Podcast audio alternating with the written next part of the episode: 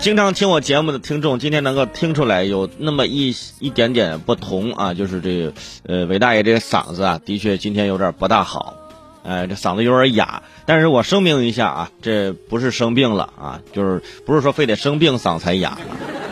呃，当然了，我也没有去唱 KTV 啊。嗓子为什么哑了呢？在刚刚过去的这周末呀，吃的有点复杂了啊，吃辣吃的有点多了。呃，最近就是买了几瓶老干妈。啊，之前也好久没吃了，最近乍一吃啊，觉得挺好吃，是吧？然后呢，吃的挺多，然后嗓子就哑掉了。有朋友说了，为什么你最近开始吃老干妈？不是最近老干妈比较火吗？是吧？前段时间是吧？腾讯跟老干妈啊出这个事儿，是不是？不过呢，这个事儿已经现在已经可以画上一个圆满的句号了。那因为腾讯公司官方微博发布了与老干妈方面的联合声明，说过去数日之内，腾讯与老干妈。双方进行了深入沟通，双方已经厘清了误解。对于事件过程中的种种误会和欠妥之处，腾讯已经向老干妈方面当面道歉。腾讯道歉呀，真的是千年未见呢，朋友们。你之前见过腾讯道歉吗？嗯，让腾讯道歉的只有老干妈了。而且腾讯还说，未来双方也将积极的探索并开启一系列的正式合作。你说这玩意儿咋合作呀？啊，拧开老干妈的瓶盖，上面有个二维码，扫码，哇，QQ 黄钻是吧？也很难，是不是？啊，腾讯已经向法院申请撤回财产保全申请及本案诉讼啊，呃，并就合同诈骗行为啊，已经向贵阳公公安报案，现在他就是人家已经抓了嘛。这个事情终于有了一个大结局啊，然后腾讯呢一直是昂首阔步啊，没想到啊，在老干妈这里翻了船。这边是老干妈，腾讯这边是老尴尬呀，太尴尬了。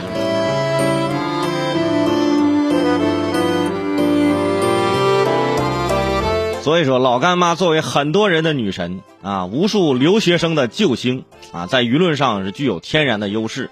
说当这个事儿一开始出来的时候，大家就知道完了，腾讯完了啊。你说你腾讯找谁不行？是不是？你哪怕对抗阿里两个人，你你都胜算很大。你这对抗老干妈，这简直这是啊！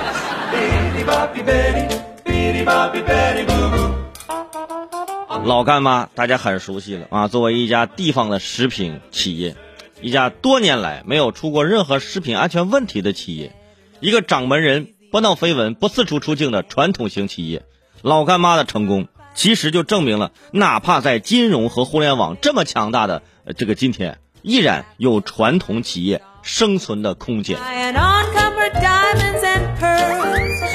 很多人就说：“哎呀，老干妈从来不打广告，但是人家生意就是如此的好。”但是朋友们说这句话之前呢，大家还是要好好看看最近的数据。呃，之前大家的印象是觉得老干妈是从来不打广告的，但是跟各位说一下。现实并没有那么的美好，该打广告还是需要打广告的。老干妈多年来不打广告的口号，在现在看来其实已经有点过时了。啊，这是一个注意力经济的时代啊，这酒香不怕巷子深的信条咱们都知道，但是呢，啊，还是啊得让大家知道，是吧？很多人都说，你看老干妈不打广告依然活得很好啊。嗯，老干妈尽管很少主动打广告，但是有的时候。他也被动打打，比如说腾讯这次是不是？而且那老干妈不主动打广告，但是不能说老干妈就没有传播和营销策略。不打广告不代表没有传播，是吧？单纯的把老干妈的成功归结于没有广告啊，这是不合理的。就像单纯的把老干妈的成功啊归结于它坚决不上市一样，这也是片面的。更何况，大家还记得啊，老干妈前两年那个魔性的拧开干妈的广告吗？记得吗？那个视频呢，你可以看一看。大家还记得老干妈上纽约时装周吗？哎，好好查查，都有相关的资料。这些呀，其实都是一个传统企业开始慢慢往这个互联网传播时代转型的这么一个迹象。没准儿啊，误打误撞啊，腾讯跟老干妈就开启了一个新的合作。是吧？以后就可以开启这种新的这种品种啊，新的包装，是不是？啊老干妈旁头像旁边有一个企鹅，是不是？当然这不太可能。其实扪心自问，大家有多久没有吃过老干妈了？我吃老干妈吃的最多的时候是我读高中、大学的时候，那时候的确是因为食堂过于难吃啊。等我毕业之后啊，开始啊就吃到外面这些比较好吃的美食，哎，我发现这老干妈我吃的是越来越少了。只是最近啊又买了那么几罐啊，在家里吃点这老干妈。对于食品行业来说，其实有时候会莫名其妙的被降维打击。大家想想，方便面本来做的好好的，是吧？在中国的销售额连续十八年的增长，在两千年到二零零四年，每年增长率在百分之二十以上啊！红烧牛肉面曾经卖出五十亿桶，是吧？康师傅和统一从来没有想到过，打败方便面的并不是另一家方便面企业，而是外卖的出现，对不对？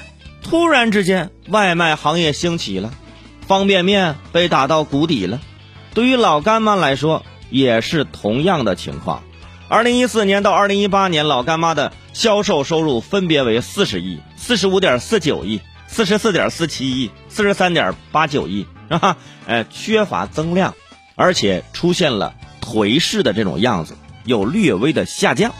而且从市场占有率来看，老干妈也被海天和李锦记是压在了下边。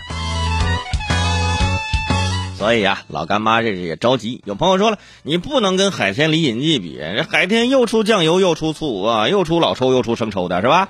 还有蚝油啥的，老干妈这只是做辣酱。嗯，不管怎么样啊，都是调味料那一块的，是不是？所以就是在二零一八年呢，老干妈也开始做起了这魔性广告了，因为他们发现啊，自己这个销售额无法增长，而且还出现了下降，也开始登上时装周了。在二零一九年九月的媒体采访会上，老干妈也表示说，加强老干妈品牌文化建设和推广，哎，这是以前从来没有没有过的这个说法，是吧？品牌文化建设和推广，明眼人一看就知道了，这老干妈呀。要开始造势了啊！所以说那个时候啊，其实就已经出现可以合作的契机了，是吧？